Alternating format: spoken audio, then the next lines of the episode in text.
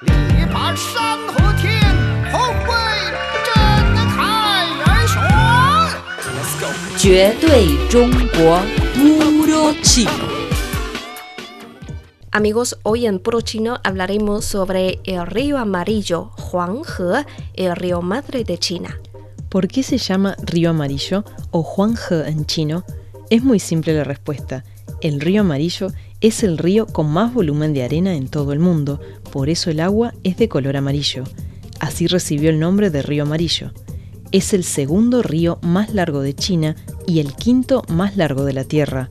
Su origen está en la meseta Qinghai, Tíbet, y atraviesa nueve provincias y regiones, con una longitud total de 5.464 kilómetros.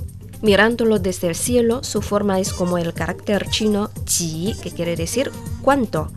En tiempos pasados, el río amarillo se desbordaba frecuentemente, cambiaba su curso o se cortaba el cauce. Posteriormente, con las obras hidráulicas como Xiaolangdi, los chinos lograron domar el río y no solo obtuvieron un éxito evidente, sino también lograron grandes ganancias económicas.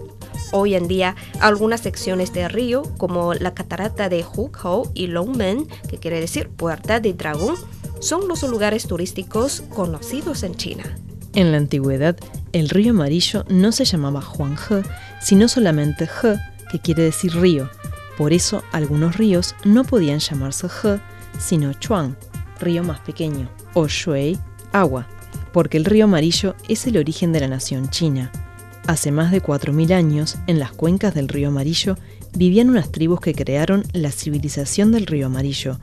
Los chinos la consideraban como la cuna de la civilización de la nación china, con lo que el Huanghe se convirtió en el río madre, mostrando la importancia de dicho río para los chinos.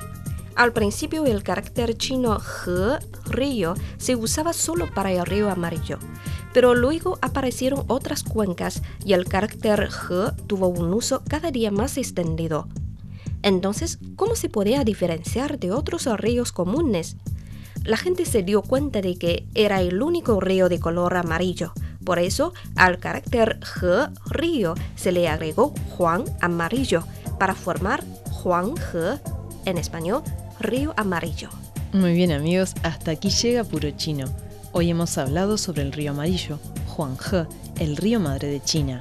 Si quieren volver a escuchar este u otros programas, visiten nuestras webs espanol.cri.cn o espanol.china.com.